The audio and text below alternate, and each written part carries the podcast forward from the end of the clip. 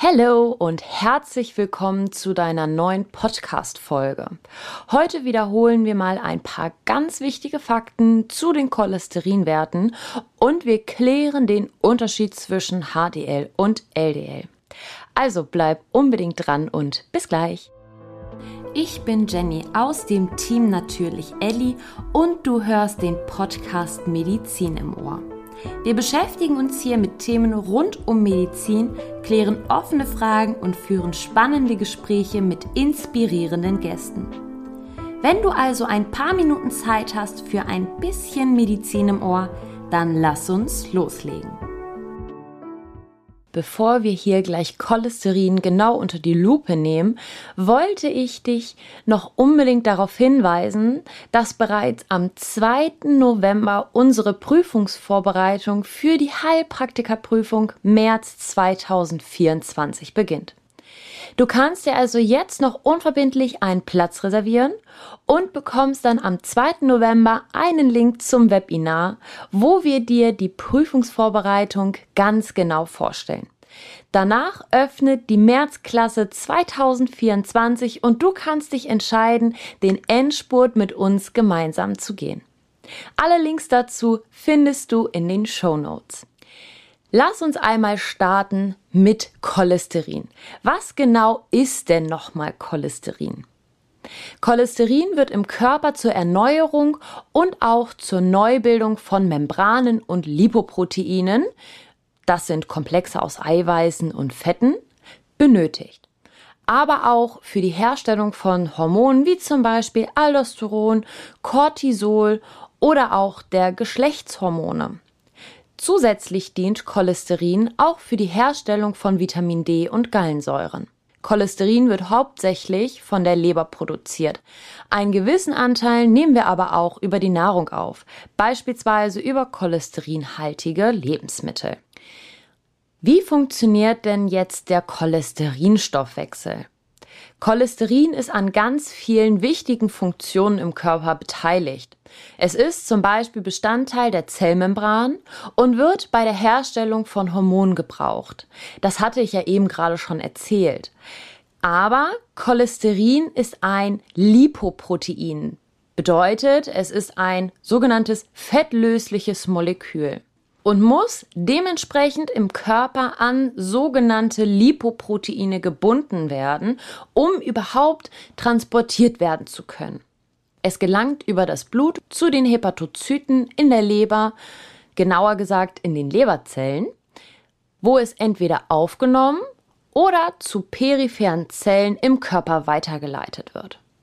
Dort wird Cholesterin dann entweder gespeichert für den Bau der Zellmembran genutzt oder auch als Vorstufe für unsere Steroidhormone wie zum Beispiel Cortisol verwendet. Was waren denn jetzt nochmal Steroidhormone? Steroidhormone sind Botenstoffe, die Informationen zwischen Geweben vermitteln. Die wichtigsten vorkommenden Steroidhormone beim Menschen kennst du ganz bestimmt.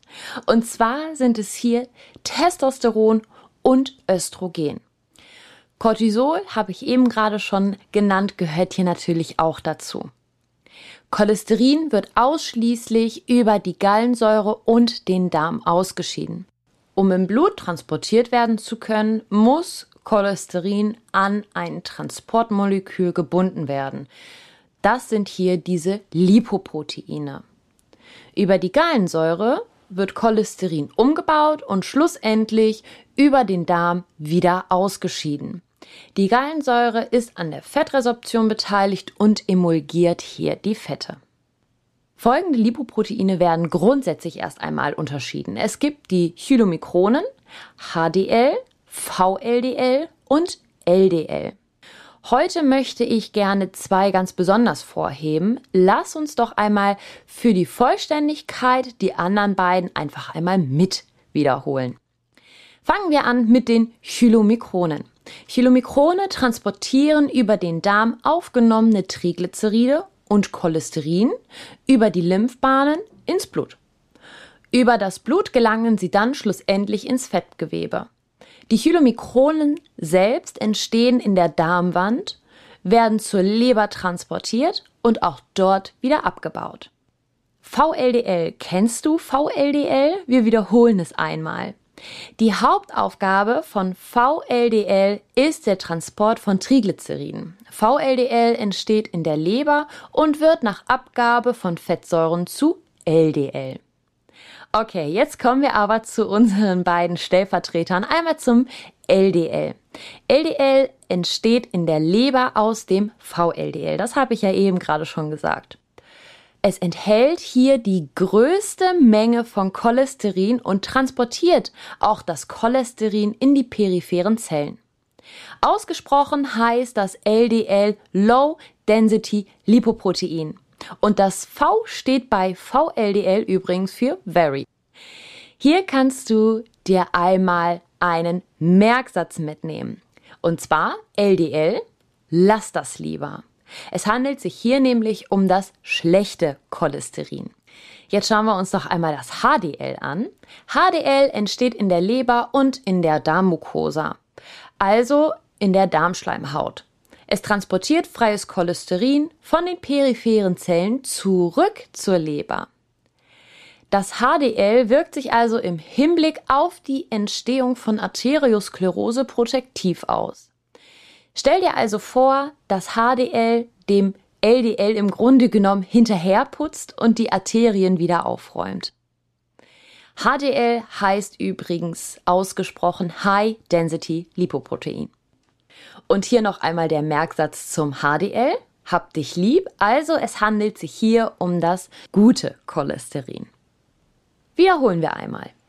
LDL-Cholesterin, auch schlechtes Cholesterin genannt, trägt zu Fettablagerungen in unseren Arterien bei, welche mit der Zeit und der Häufung anderer Faktoren zu einer Verengung und Verstopfung der Blutbahn führt, sodass das Gewebe, das die Nahrung und den Sauerstoff über das Blut erhält, erkrankt oder gar abstirbt. Das hier kennst du dann als Infarkt. Weitere Erkrankungen sind Blutgerinnsel im vaskulären Bereich, hier vor allem der unteren Extremitäten, die zu einer Thrombose führen können. HDL, das gute Cholesterin, wirkt, indem es das LDL-Cholesterin von den Arterien wegbewegt und seinen Transport zur Leber fördert, wo es gespeichert und abgebaut wird. Es spielt also eine grundlegende Rolle beim Abtransport vom LDL-Cholesterin, da es sozusagen nicht zulässt, dass es sich an den Gefäßwänden des Kreislaufes ablagert. Um einen guten HDL, also einen guten Cholesterinspiegel zu haben, ist es ratsam, eine gesunde und ausgewogene Ernährung einzuhalten und den Verzehr von gesättigten Fettsäuren zu vermeiden. Darüber hinaus trägt natürlich auch Sport wie Gehen, Laufen, Radfahren oder Schwimmen zur Verbesserung der Werte bei. Okay, ich hoffe, dir hat die kleine Wiederholung zum Thema Cholesterin gefallen. Wir haben so ein bisschen die Unterschiede geklärt und ich hoffe, du hast alle wichtigen Fakten jetzt auf dem Schirm.